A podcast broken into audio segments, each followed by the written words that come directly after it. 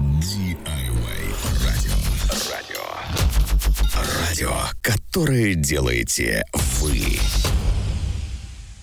Здравствуй, уважаемый любитель спортивных подкастов на DIY радио. Рад тебя приветствовать на нашей радиоволне. Сегодня в выпуске вторая часть подкаста о таком футбольном клубе, как Московская «Динамо». Устраивайся поудобней, и мы начнем наше путешествие сквозь время. История клуба с 1945 по 1991 год. Метаморфозы тактики. Тактический рисунок игры изменился настолько сильно, что футбол начала 90-х годов оказался совершенно не похож на футбол второй половины 40-х.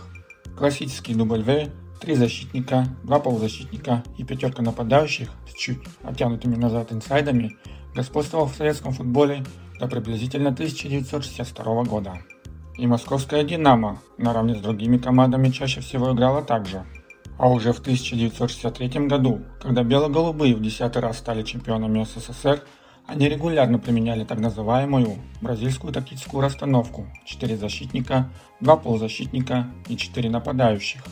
В год следующего чемпионства, в 1976 году, нападающих на поле снова поубавилось, один перешел в полузащиту.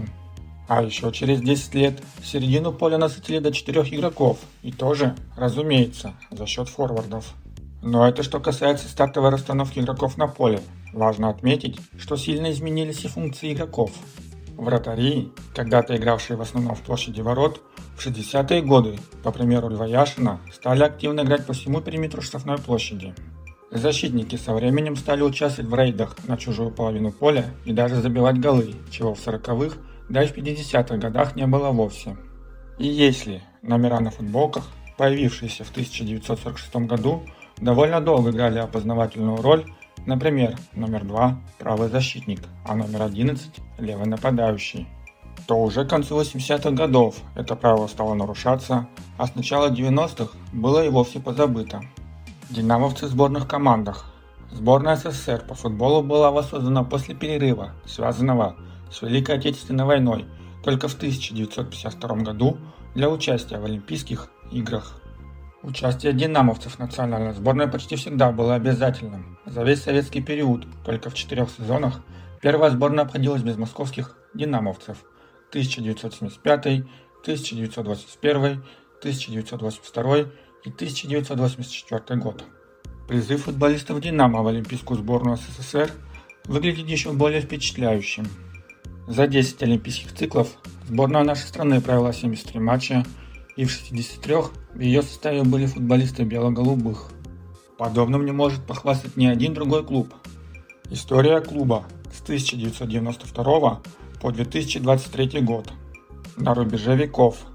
После завершения розыгрыша чемпионата СССР российские команды продолжили соревноваться в самостоятельном турнире. С первых лет существования нового турнира чемпионата России Московская «Динамо» по-прежнему поддерживала марку одного из лидеров отечественного футбола. Вплоть до конца 20 века динамовцы только один раз не вошли в первую пятерку команд, четырежды заняв призовые места, а в 1997 году реально претендовав на золото. Начало нового столетия знаменовалось для бело-голубых снижением результатов. В течение первой десятилетки «Динамо» неизменно располагала середине турнирной таблицы дважды в 2004 и 2006, балансируя на грани вылета из дивизиона сильнейших. Чемпионат 2008 года подарил болельщикам команды надежду. «Динамо» завершила первый круг на втором месте и, несмотря на кадровые проблемы, с которыми пришлось столкнуться на финише турнира, сумела удержаться в призовой зоне. В год 85-летнего юбилея клуба Команда Андрея Кобелева завоевала бронзовые медали. Неоспоримый факт. 22 ноября 2008 года в последнем туре розыгрыша РФПЛ того сезона в присутствии 24 тысяч зрителей на стадионе «Динамо» прошел последний матч, завершившийся победой над Томью со счетом 2-0, после чего арена была закрыта на реконструкцию. После нестабильных нулевых динамовцы начали возвращать утраченные позиции. Начиная с 2011 года, с первого чемпионата, проведенного по новой схеме осень-весна, осмысленная, результативная и зрелищная игра стала постоянным атрибутом москвичей. Динамовцы трижды занимали четвертое места, останавливаясь в одном шаге от призовой тройки. В сезоне 2011-12 под руководством Сергея Силкина команда вышла в финал Кубка России. В 2016-м «Динамо», к удивлению многих, не смогло удержаться в элитном дивизионе и впервые в своей истории покинуло его. Впрочем, вернувшись в премьер-лигу с первой же попытки. В ФНЛ бело-голубые стали лучшими по всем показателям. В сезоне 2017-18 «Динамо» под руководством Дмитрия Хохлова, сменившего Юрия Калитвинцева, заняла восьмое место в итоговой таблице чемпионата, год спустя – 12 -е. Однако именно тогда в клубе произошли глобальные перемены. Общество «Динамо» передало акции бело-голубых банку ВТБ, определившему новый вектор развития и поставившему высокие цели и задачи. Осенью 2019 года команду возглавил молодой специалист Кирилл Новиков, воспитанник «Динамо», рано завершивший профессиональную карьеру из-за травмы. С его приходом команда преобразилась и выдала удивительный рывок в финальном отрезке сезона, уступив по количеству набранных очков только чемпиону. В итоге клуб занял в таблице шестое место и завоевал право вернуться в Лигу Европы УЕФА.